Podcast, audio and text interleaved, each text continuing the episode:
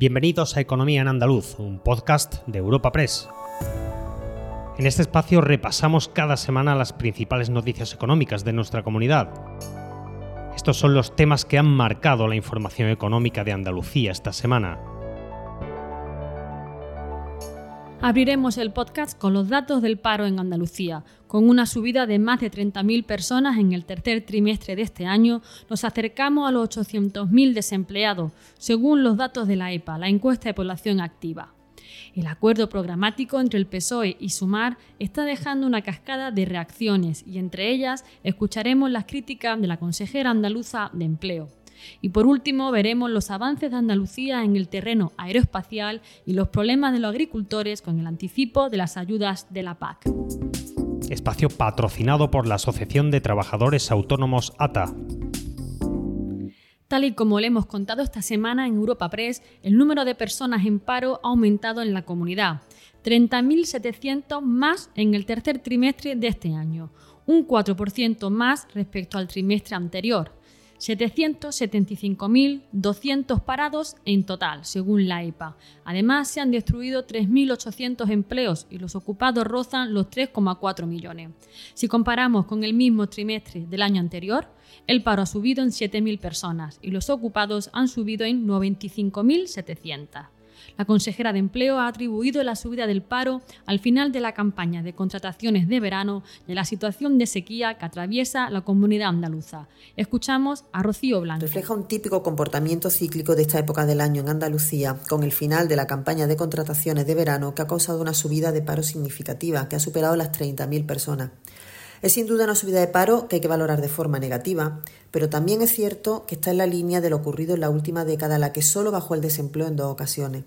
En este trimestre, la sequía ha contribuido a que la subida de paro sea significativa, aspecto al que hay que añadir el fuerte dinamismo de las personas que se incorporan al mercado de trabajo y están en disposición de trabajar, ya que experimentamos un crecimiento de nuevos activos de casi 27.000 personas. De hecho, este trimestre hemos alcanzado un récord en activos, situándonos en los 4,15 millones. Por su parte, el colectivo de autónomos ha señalado que a nivel nacional el aumento del paro ha sido considerable y ha lamentado la pérdida de 60.000 autónomos. Lorenzo Amor une esta cifra con la incertidumbre económica y teme que los próximos meses no van a ser buenos. El presidente de la Asociación de Trabajadores Autónomos, ATA, Lorenzo Amor la situación de incertidumbre y situación económica se, refleja en estos datos, que aunque bien se ha mantenido empleo, incluso se ha creado por aumento de la población activa, nos tememos que los próximos trimestres no van a ser, no van a ser buenas. Son muchas las cargas que tienen los autónomos y las empresas. Se ve que se quieren añadir nuevas, nuevas cargas, que se quiere, eh, bueno, mm, hacer paganos de la agenda social autónomo y empresa en los próximos años y esto desde luego eh, va a ser muy complicado para las empresas y para los autónomos mantener, mantener el empleo en los próximos meses. De su lado, tras analizar los datos del paro, los sindicatos han exigido a la Junta poner en marcha políticas activas de empleo y han lamentado la subida del paro que han vinculado con la estacionalidad. Así lo han expresado Óscar Martín de UGT, Patricia Laguna de Comisiones Obreras y Yolanda Salgado de CESIF pero seguimos teniendo un lastre muy importante que es la terciarización de nuestro tejido productivo. Normalmente la EPA del tercer trimestre es mala en servicios, termina muchos contratos de turismo, pero suelen tirar del empleo las campañas agrícolas, que en esta ocasión están muy dañadas por la sequía que le pedimos a la Junta, le pedimos básicamente ese pacto social que se firmó, que tenía una incidencia directa en el empleo juvenil, con ese plan de empleo juvenil y ese plan de vivienda. Nuestros jóvenes siguen teniendo la tasa de paro más alta, eh, manteniendo una situación de no poder emanciparse de su familia. El gobierno andaluz debe reaccionar y cambiar el modelo productivo y poner en marcha fórmulas que potencien el sector industrial y el tecnológico. El Gobierno tiene que reflexionar y no seguir estancado en medidas que lastran la recuperación del mercado laboral andaluz. No puede depender solo de sectores como el turismo y servicios, que sabemos que tienen un marcado carácter estacional. Otro de los asuntos más debatidos en esta semana viene del acuerdo alcanzado entre PSOE y Sumar. Entre las medidas pactadas se encuentra la de reducir la jornada laboral a 37 horas y media. Las reacciones no han tardado en llegar y en Andalucía la patronal lo considera un atropello al diálogo social al no tener en cuenta a las organizaciones empresariales ni a los sindicatos. Javier González de Lara es el presidente de la Confederación de Empresarios de Andalucía. El diálogo social ha sido atropellado, literalmente atropellado, en tanto en cuanto no se tiene en consideración ni lo que opinamos las organizaciones empresariales más representativas, CEO y CEPIME, ni los sindicatos mayoritarios que son Comisión Obrera y UGT. Después de esa nomenclatura, ese atropello del diálogo social, pues ¿qué sucede? Porque obviamente eh, estará la aplicación o no de medidas de, esa, de ese calibre. Eh, miren, mm, eh, el diálogo social construye lo más importante, la principal infraestructura de un territorio, de un país. Y por ejemplo en Andalucía creo que lo tenemos claro, a través de, del gran pacto, este gran acuerdo por el impulso social económico de Andalucía. En la misma línea se ha mostrado la consejera de Empleo tras tomar esta medida de manera unilateral entre PSOE y Sumar. Rocío Blanco ha pedido que una decisión de tanta envergadura se tome dentro de una mesa de concertación social. La escuchamos.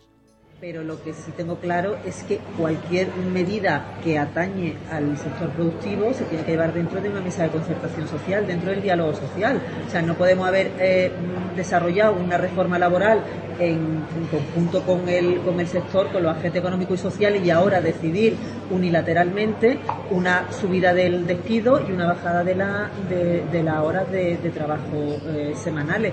entiendo que eso se tiene que hacer en, comunión con los empresarios y con, los, y con los sindicatos. Esto es como yo invito y tú pagas, porque al final lo que, lo que, lo que significa es que eh, se está haciendo una rebaja de la, de la, jornada laboral de forma unilateral, sin hablar con el tejido empresarial que el que tiene también y con, el, y con los agentes económicos y sociales, vamos, con los sindicatos también, para ver qué tienen que, A favor de la reducción de la jornada laboral se han situado los sindicatos, que incluso batallarán porque esa reducción llegue a las 35 horas semanales.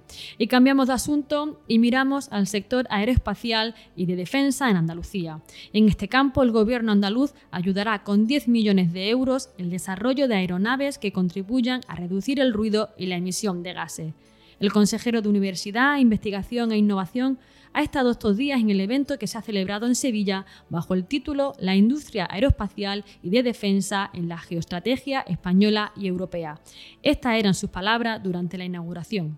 También estamos apoyando, aportando otros 10 millones de euros en el ámbito eh, de la aviación, de la aviación sostenible y en el sector aeroespacial, desde luego, tenemos una gran, eh, una gran apuesta, una gran apuesta por parte del Gobierno de la Junta de Andalucía a través de esa estrategia aeroespacial y del plan eh, aeroespacial que lo desarrolla.